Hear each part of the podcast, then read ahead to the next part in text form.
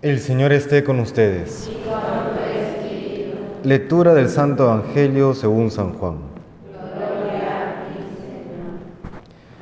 En aquel tiempo dijo Jesús a sus discípulos, Ahora me voy al que me envió y ninguno de vosotros me pregunta a dónde vas, sino que por haberos dicho esto, la tristeza os ha llenado el corazón.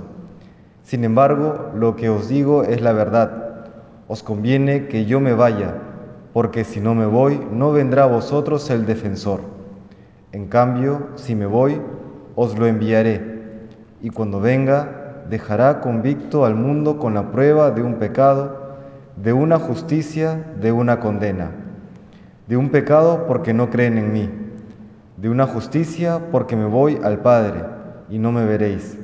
De una condena porque el príncipe de este mundo está condenado. Palabra del Señor.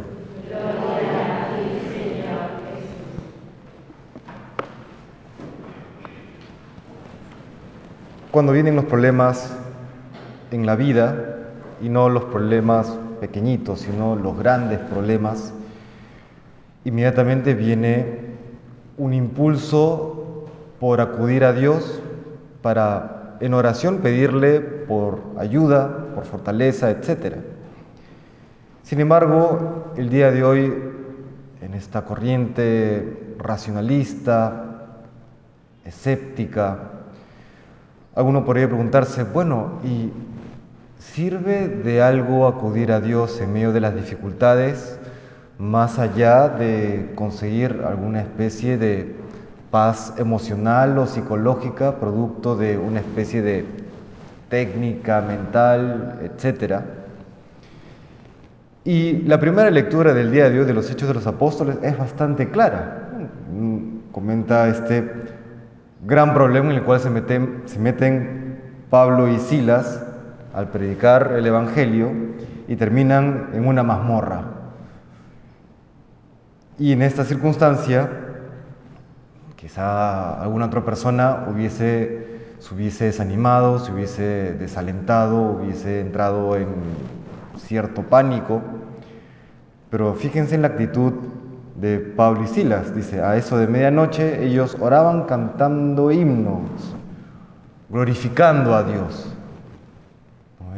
Una gran confianza que primero trae paz al alma, hace bien. Dios comienza a obrar en los corazones de ellos dos para poder mantener la fortaleza en medio de esa circunstancia.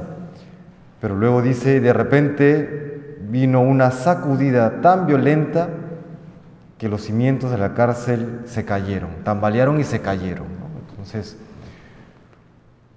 coincidencia, más bien podríamos decir, Dios ha querido que ellos oraran para que luego Él obrara. Por supuesto que Dios siempre quiere obrar, pero habrá circunstancias en la vida en las que Él espera que nosotros oremos. Dios quiere, por ejemplo, sanar a los enfermos, si quiere, pero puede querer también necesitar de nuestra oración. O más claramente, Dios quiere la conversión de todo el mundo, pues claro que quiere, quiere que todos nos salvemos. ¿no? 1 Timoteo 2.4. Y sin embargo, puede al mismo tiempo querer necesitar de la oración de todos y cada uno de nosotros para alcanzar esa conversión. No porque no pueda hacerlo sin nosotros, sabemos que sí, por algún designio amoroso de Dios, ha querido necesitar de nosotros para nuestra propia conversión y la conversión del mundo. Entonces, en medio de las circunstancias que a veces padecemos, sufrimos, no dejemos de orar.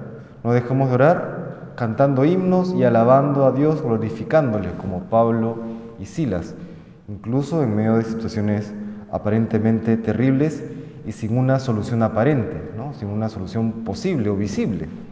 Dios no deja de escucharnos y Dios no deja de obrar. Le pedimos al Señor el día de hoy esta fe, la fe que tuvieron Pablo y Silas, para que acudiendo a Él en medio de las circunstancias difíciles, Él pueda siempre obrar a través de nosotros en nuestras vidas y en las de los demás. Que el Señor nos bendiga.